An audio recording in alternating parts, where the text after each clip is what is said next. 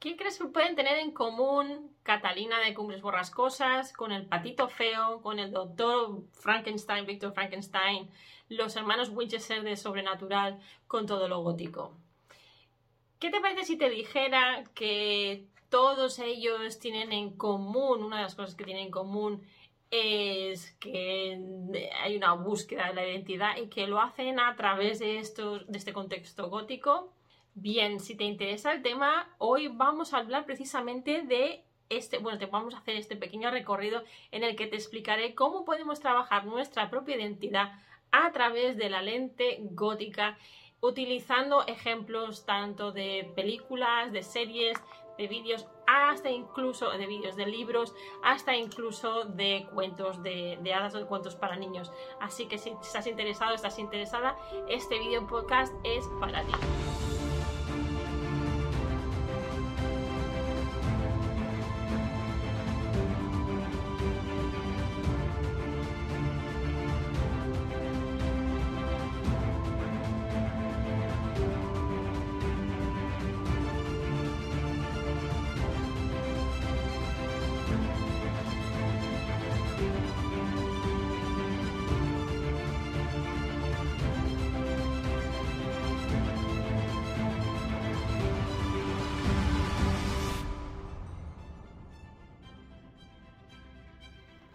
Hola amigo gótico, amiga gótica, bienvenidos, soy Alice y bienvenida, soy Alice y estás en Gothicland, un lugar donde descubrimos nuestro propio yo y aprendemos un montón de cosas sobre nuestra propia identidad.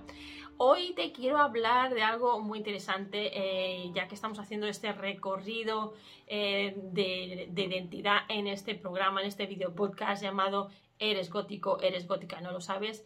Y hoy te quiero hablar precisamente de eso, de cómo vamos a empezar a definir este camino a través de nuestra identidad. Pero antes te recuerdo que tienes, eh, te puedes descargar gratuitamente mi presentación de una hora, hora y media en la que te hablo de la literatura gótica desde los orígenes hasta nuestros días. Es completamente gratuita, lo puedes encontrar en mi página web gothicalis.com y allí te la descargas y tendrás acceso directamente a, te podrás suscribir a mis eh, boletines semanales también. Entonces estarás actualizado y actualizada con toda la información, con todo lo que voy creando. Mm, semanalmente y a diario para que no pierdas nada, no te pierdas nada. Además, te agradecería que visitaras mi página Coffee, que de momento está en inglés, pero que estoy pensando en hacerla en castellano para que no se me mezclen los contenidos y os mareéis. Y allí podrás ver eh, que acepto donaciones para cada vez que veas un vídeo o un contenido que te parece has aprendido de él, que por favor hagas una pequeña donación para que el proyecto pueda seguir adelante. Además, eh, los que seáis muy muy fans y os guste muchísimo lo que, lo que os cuento, tendréis también eh, tres niveles de membresía. Entonces, semanalmente recibiréis contenido em, según esa membresía que haya escogido y, entonces cada semana podéis ir trabajando un poquito este aspecto gótico que tanto os gusta o los aspectos góticos que tanto os gusta. Pero ir a mi página Coffee y allí miraréis eh, los tres niveles que tengo de membresía. Bien, dicho esto, vamos ya a entrar en el meollo de la cuestión. Hoy te quiero hablar de identidad y lo quiero hacer a través de la literatura gótica o de todos los elementos góticos, no solo en la literatura, sino también en series, en cuentos de hadas para que veas que lo podemos encontrar en muchísimos sitios. Mm, cuando hablábamos, eh, cuando yo leía cuando lees Cumbre Borrascosas, hay un momento fulmigante, hay un fulminante de, la obra, cuando Catalina, Catherine, le dice a Nelly, dice, es que Heathcliff soy yo. Este es un momento básico en la obra, porque aquí, ¿qué nos está diciendo Catherine o Catalina? Nos está, nos está diciendo no tan solo que no puede vivir sin él, sin Heathcliff, sino que son uno. Si recordamos esto, mm, seguramente para los que tenéis conocimiento de, la mitología griega, nos viene mm, de golpe la, eh, el mito del, andrógino. Eh, para los que no estéis familiarizados, el andrógino era este ser que era las dos cosas, era hombre y era mujer y estaba unido. Eh, como se atrevió a querer invadir y a querer llegar hacia el monte del Olimpo, eh, Zeus, muy enfadado, con un rayo los separó y los em, hizo que se buscaran durante toda la eternidad. O sea que Por eso se dice que hoy en día los hombres y las mujeres estamos constantemente buscando nuestra media naranja. Esto podríamos discutirlo muchísimo y aquí hay para rato también, pero fíjate bien que este aspecto de la identidad, cómo se relaciona con el otro yo, con tener otra persona además. O sea, ya, esto ya es una parte, esa necesidad de querer encontrar eh, la otra parte complementaria de la persona. Eh, esto, ya digo, no vamos a hablar de esto aquí ahora, pero ya que es San Valentín, pues nos viene bien esta semana. Lo estoy grabando el día de San Valentín el vídeo, pero lo vais a ver el viernes, así que no, no, espero que hayáis tenido una buena semana y que hayáis estado muy ositos, mimosos y románticos con todo el mundo, no solo con vuestras parejas si las tenéis, sino con todo el mundo, pero no tan solo hoy. Todo, todo el año tenéis que estar así. Eh, ya os estoy invadiendo un poco vuestra identidad, ya os estoy diciendo cómo tenéis que ser para que veáis que esto está en todas partes. Eh, en fin, como estaba diciendo Catherine, lo que, lo que decía, eh, además de esta información de buscar la otra media naranja y sentirse complementada, es lo que nos cuenta Elena Cuetos Cruz en su trabajo de fin de grado de la universidad. Eh, el, ensayo, el trabajo se llama Metaphysical and Earthly Love in Brontes Hive, o sea, el amor eh, metafísico y terrenal de, en, en Cumbres Borrascosas de las hermanas Brontes, de Emily Bronte. Em, la tengo aquí. La obra en inglés, pero la podéis encontrar en castellano. Eso sí, eh, las obras clásicas las podréis encontrar en castellano. Eso no, hay ningún problema. Las obras más modernas, pues no, porque si el autor no está traducido todavía porque no es muy famoso, pues eh, no está, en, otra versión. Pero si no, ya, os, lo, diría. Em, lo que tenemos aquí, lo, que nos dice, lo que nos dice Elena, es que el amor por Heathcliff es un amor metafísico que no tiene que ver con el exterior, que es a lo que vamos hoy, con las normas sociales y los valores. Es un amor superior que trasciende todo. Eso nos va muy bien porque, claro, el amor, el querer a otro también nos define como personas.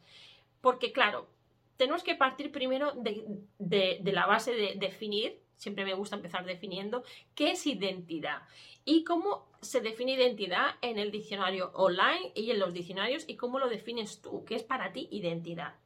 Em, si vamos a... Mm, a ver, para mí, personalmente, identidad es todo. Es como yo me veo, pero es también cómo me ven los demás. Eh, a veces, como me ven los demás, me enfada porque no es como yo me veo por dentro. Pero claro, si yo estoy proyectando una imagen de mí por lo que digo, por lo como me he visto, por cómo hablo, por cómo estoy ese día, por lo que conoces más o menos de mí. Todo esto eh, te va a dar a ti información para crear tu propia idea de quién soy yo. Aunque esto no necesariamente coincida con la imagen y la percepción que tengo de mí misma. Entonces aquí hay mucha materia y es lo que constante vemos en las obras, en libros, en películas, en series, que hay este constante, este constante diálogo de entre tú, entre yo. Siempre hay un otro. Para podernos definir a nosotros, también necesitamos un otro. E, esta otredad de la que habla el gótico es también muy, muy importante, porque si no hay un otro, no nos podemos definir, no tenemos este punto de referencia. Entonces, es a veces odioso porque crea estos, estos binarios, estos opuestos, pero es necesario. Entonces, claro, hablamos aquí que no hay día sin noche, no hay bien sin mal, y teniendo esto en cuenta, cuando ahora te explique un poco más por dónde vamos a ir, vas a ver la lógica de eso también. Todo en equilibrio. Es importante saber reconocer eh, lo que está desequilibrado o bien para un lado o bien para el otro, porque todos los equilibrios los psicólogos nos van a decir que no son buenos. ¿eh? Eso no lo digo yo, lo dicen los psicólogos. Em, entonces, tenemos aquí que...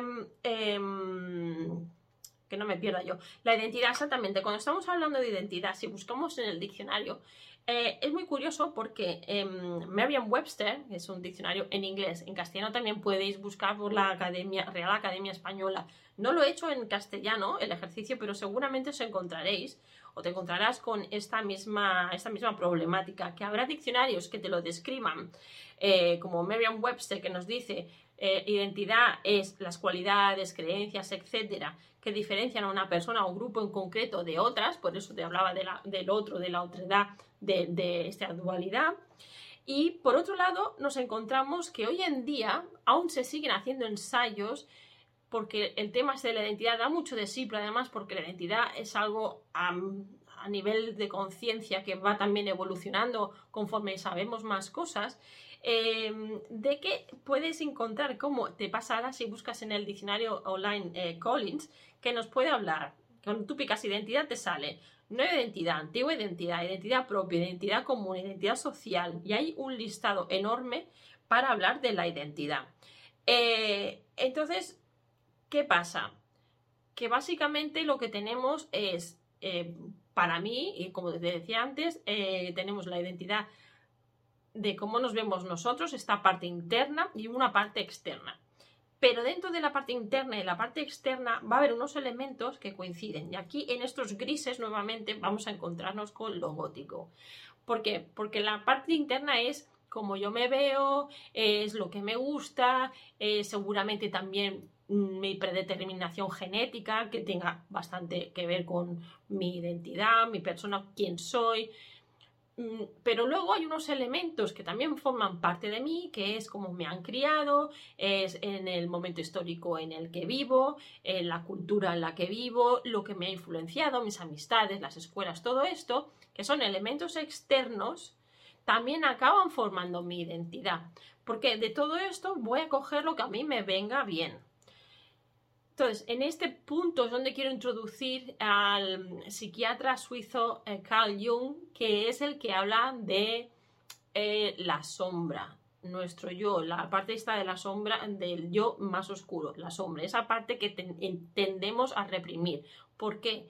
Porque nos parezca a nosotros que sea mala, no, porque la sociedad nos dice que es mala.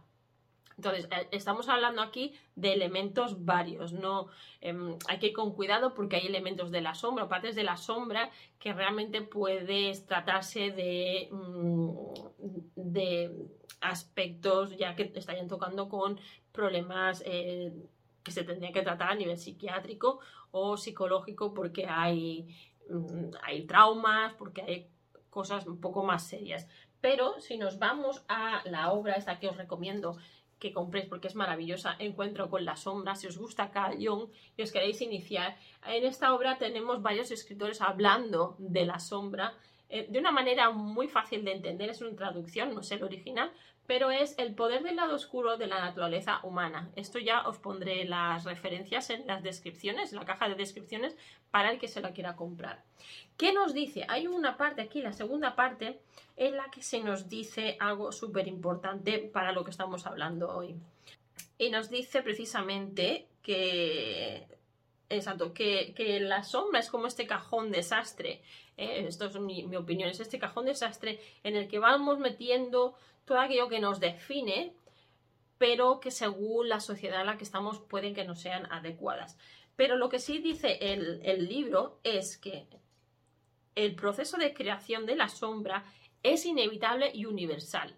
Esto es súper importante porque es un factor que tenemos en común todos los seres humanos y es con lo que nos vamos a identificar muchas veces cuando vemos la tele, vemos según qué programas o leemos según qué literatura.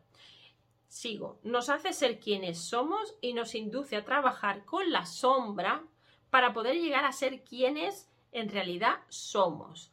Entonces, de lo que se trata no es reprimir aquello que la sociedad me dice que está mal. Tenemos que cuestionarlo, tenemos que utilizar nuestro pensamiento crítico y decir, a ver, ¿por qué la sociedad me está diciendo esto?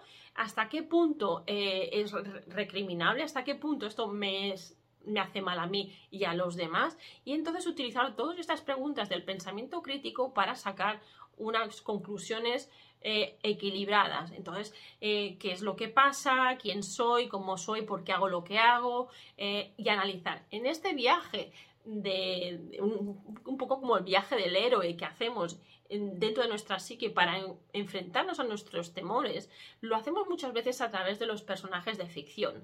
¿Por qué? Porque nos vemos reflejados en ellos, creamos esta empatía.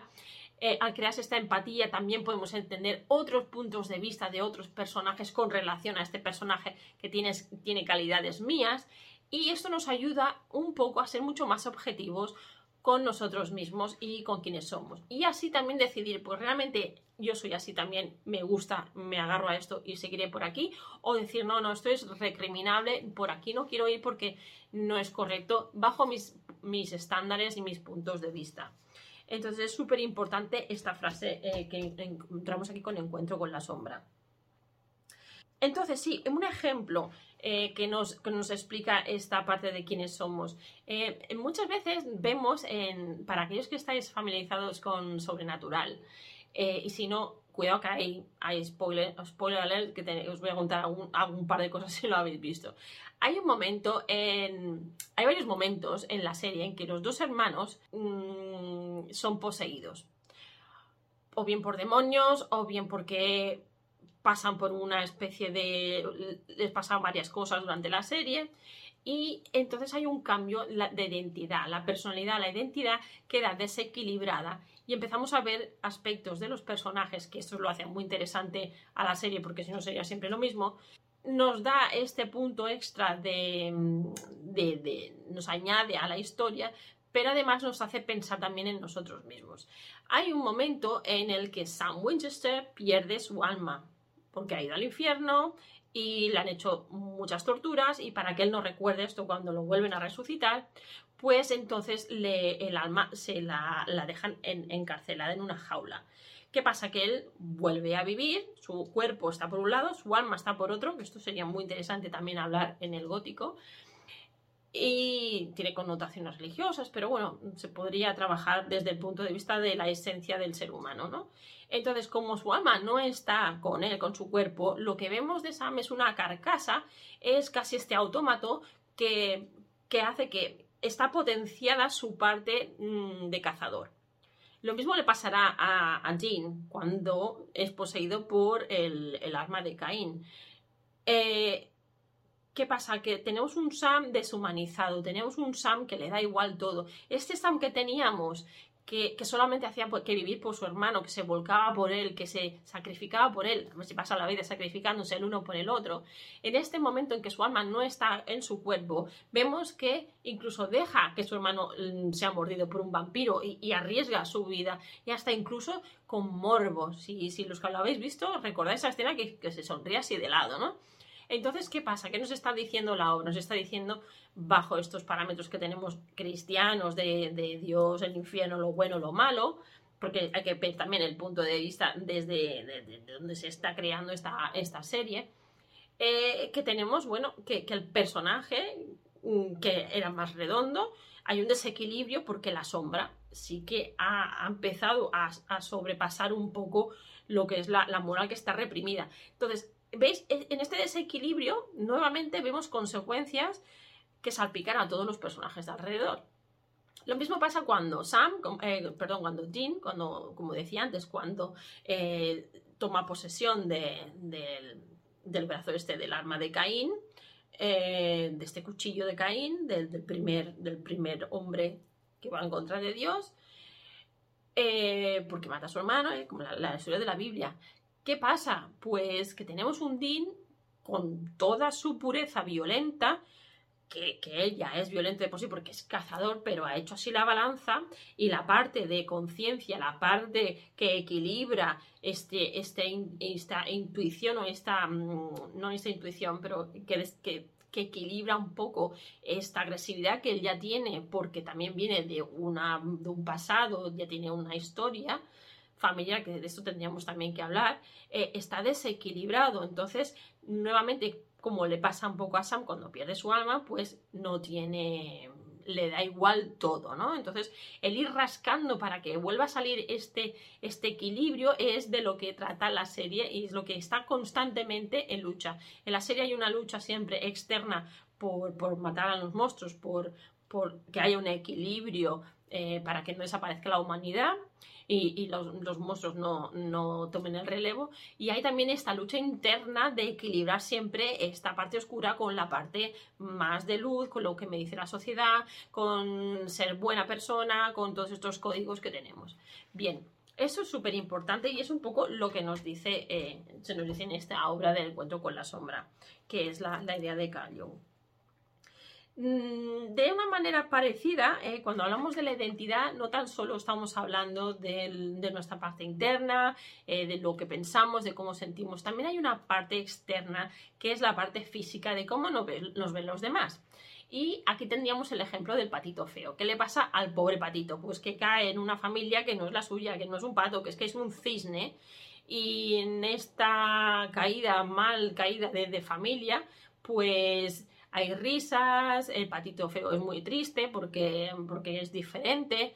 Claro, fijaros aquí, esto para ser un cuento de niños, la crueldad de la historia, que el patito, mm, pues si lo tratamos como si esto fuera una persona, está aprendiendo unas, eh, está adquiriendo una negatividad del exterior que está afectando su identidad y que le está haciendo eh, bueno, pues coger ciertos traumas, que esto si fuera un ser humano, pues, ¿qué pasa? Que por muy bello que seas, cuando seas adulto, que te conviertas en un cisne, el mensaje es que no pasa nada porque aunque seas feo, si en el futuro pues eh, tienes otras cualidades y ya crecerás y ya te harás bello, pues eh, todo está bien. Realmente estos mensajes hay que tomarlos un poco con así por los pelillos porque realmente si esto le pasa a una persona, pues durante los años más tiernos de vida que le estén machacando con que uno es feo, pues por muy guapo que sea de mayor, definiremos guapo como un concepto que se establece de la sociedad,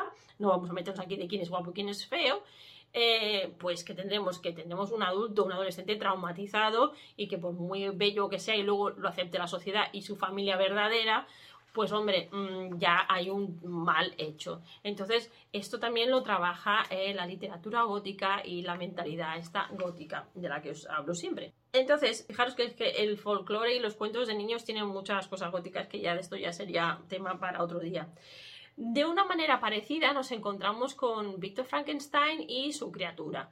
Que tenemos que Víctor hay que mirar bien de dónde vienen sus orígenes. Eh, Víctor Frankenstein es una persona que ha crecido en una sociedad victoriana, que se le ha educado con unos, unas normas morales, que mm, tiene una curiosidad por, desde que es adolescente, en la parte esta de adolescencia, que uno se está formando más, eh, tiene unos intereses por ciertos estudios de los que ahora te voy a hablar, pero claro, también pierde a su madre muy pronto, la muerte está tocada en la familia, por, la, muerte ha tocado a la familia, la relación con su padre no es de lo más em, afín, porque el padre, bueno, pues es victoriano, en la época victoriana los padres no eran muy afectivos, y hay aquí una serie de cosas que luego en su vida adulta se verán Em, reflejadas. Por ejemplo, cuando va a la universidad, pues no se relaciona con otros compañeros, porque para él eh, la mejor relación es, o su única relación es con su familia cercana y con sus amigos cercanos.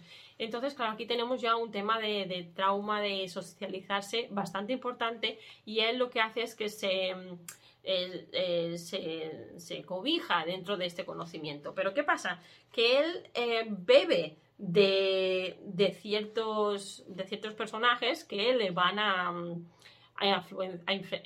que le van a, influenciar de manera no demasiado positiva según sus profesores de universidad. Entonces aquí ya tenemos la identidad de lo que me forma, cómo me forma mi identidad, todo aquello externo. Entonces tenemos eh, que por un lado bebe de Paracelso, que te digo quién es el Paracelso, Paracelso no Paracelso.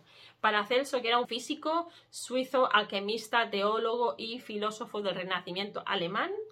También bebe, lee obras de Albertus Magnus, que esto se nos nombra en la obra, ¿eh? en Frankenstein, que lo tenemos por aquí.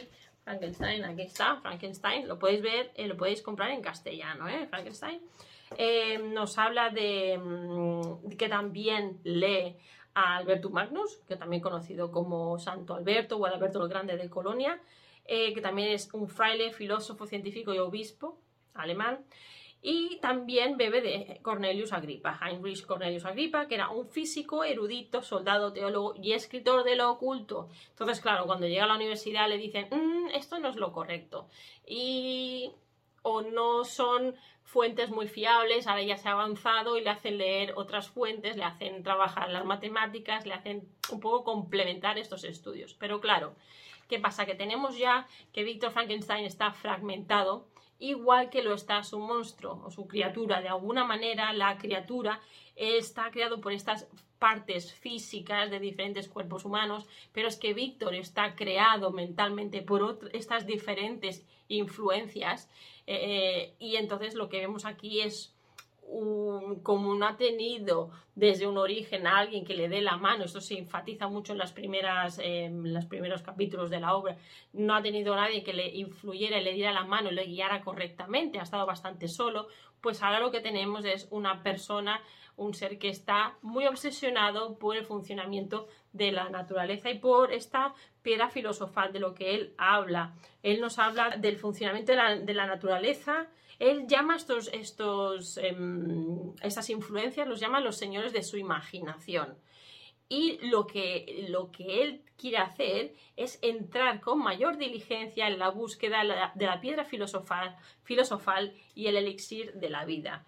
Eh, entonces, bueno, es, está claro que luego la dinámica entre él y el monstruo, pues hay el aspecto también físico, él rechaza a, lo que él ha creado porque físicamente no es agradable de ver, eh, pero entonces eh, su criatura pues le pide explicaciones, es como un padre que abandona a su crío porque no le gusta cómo es físicamente y se arrepiente de haberlo tenido, pues eh, la criatura está constantemente en busca de respuestas y quiere que su padre le acepte y si no, mm, al menos que le dé explicaciones. Y en cambio el padre de una manera muy infantil lo, sigue rechazando y es como si lo ponga a un lado ya no existe. Aquí hay mucho tema que es muy importante para ver también las relaciones humanas eh, cómo funcionan y cómo, aunque aquí tengamos un monstruo en la vida real, esto también suele pasar con las personas.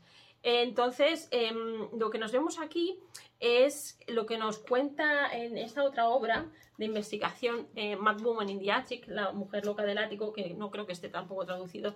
Es una obra de Sandra eh, Gilbert y, Susana, y Susan Kubar, eh, que nos habla precisamente de este aspecto eh, del que te estoy hablando. Nos dice que ambos, eh, tanto las escritoras, aquí ellas hablan mucho de, las escritoras, eh, contrasta las mujeres escritoras femeninas con los escritores de la época. Pero hay un momento que nos dice que tanto las escritoras góticas como antigóticas, porque también las había, se representan a sí mismas divididas como lo hacía Emily, como lo hizo Emily Dickinson entre la monja elegida y la bruja condenada, o, esto es una traducción eh, libre mía, ¿eh? o como Mary Shelley entre el noble censurador científico, aquí nos habla de Victor Frankenstein, y su enrabiado infantil monstruo. O sea, el monstruo también es infantil, porque tiene esta pataleta, porque quiere saber por qué su padre pues lo ha ignorado, ¿no? Que también tiene razón el pobre. Así que como podemos ver, la identidad en las obras góticas está por todos lados, es un aspecto que se trabaja mucho, es un aspecto que nos va muy bien también para identificarnos o no con los personajes, para buscar salidas, para buscar soluciones y que aprendemos muchísimo sobre todo para continuar en nuestro propio eh, camino de vida y ser un poco más felices. Es equilibrar un poco, es ir a la oscuridad para encontrar estas luces que nos van a ir guiando. Pero recuerda que si quieres saber más, te puedes descargar gratuitamente mi presentación em, llamada eh, Introducción a la literatura eh, gótica desde los orígenes hasta nuestros días. Es totalmente gratis. Una vez que entras aquí, lo que tienes es que mm, te lo descargas el vídeo, te lo explico todo súper bien, te doy unas bases para que luego tú puedas continuar trabajando. Te hablo de la identidad, pero mm, en comparación con todo lo demás, tienes em, una explicación cronológica de la literatura gótica, cuando empieza, dónde empieza, hasta nuestros días, un poco por encima para establecer unas bases. Una vez que te has descargado, entras directamente en lo que es mi lista de correos y cada semana te voy informando con nuevos aprendizajes, eh, con técnicas, con herramientas y te pongo al día de todo lo que sucede en el mundo de lo gótico para que sigas aprendiendo. Y sobre todo, muy importante, eh, si te está gustando este contenido, agradecería que fueras a mi página Coffee, que todavía está en inglés, pero ya puedes ir y donar por todo lo que estás aprendiendo. Si crees que un vídeo te ha valido la pena y has aprendido mucho, te agradecería tu donación, porque con esto podré continuar trabajando, me podré comprar un mejor móvil, podré comprar eh, herramientas para poder crear vídeos mucho más chulos, porque todo vale una pasta. Entonces, em, Exactamente. Y además puedes tener eh, acceso a una membresía en la que, según lo que vayas pagando cada mes, recibirás contenido adecuado a esa donación. Entonces, bueno, amigos, amigas, espero que te haya gustado mucho, que os haya gustado mucho, que hayáis tomado mucha nota. Me gustaría saber, muchas notas, me gustaría mucho saber vuestra opinión eh, sobre la identidad y los personajes de películas de terror, de miedo que estéis leyendo, que estéis viendo o que hayáis visto en el pasado y que me lo dejéis en la caja de los comentarios, que siempre va muy bien eh, tener inspiración para siguientes vídeos. Así que muchísimas gracias. Nos vemos en el próximo, en la sesión 6, episodio 6 de Alice in Gothic Land. Eres gótico, pero no lo sabes. Ser muy góticos, ser muy felices y hasta la próxima. Chao.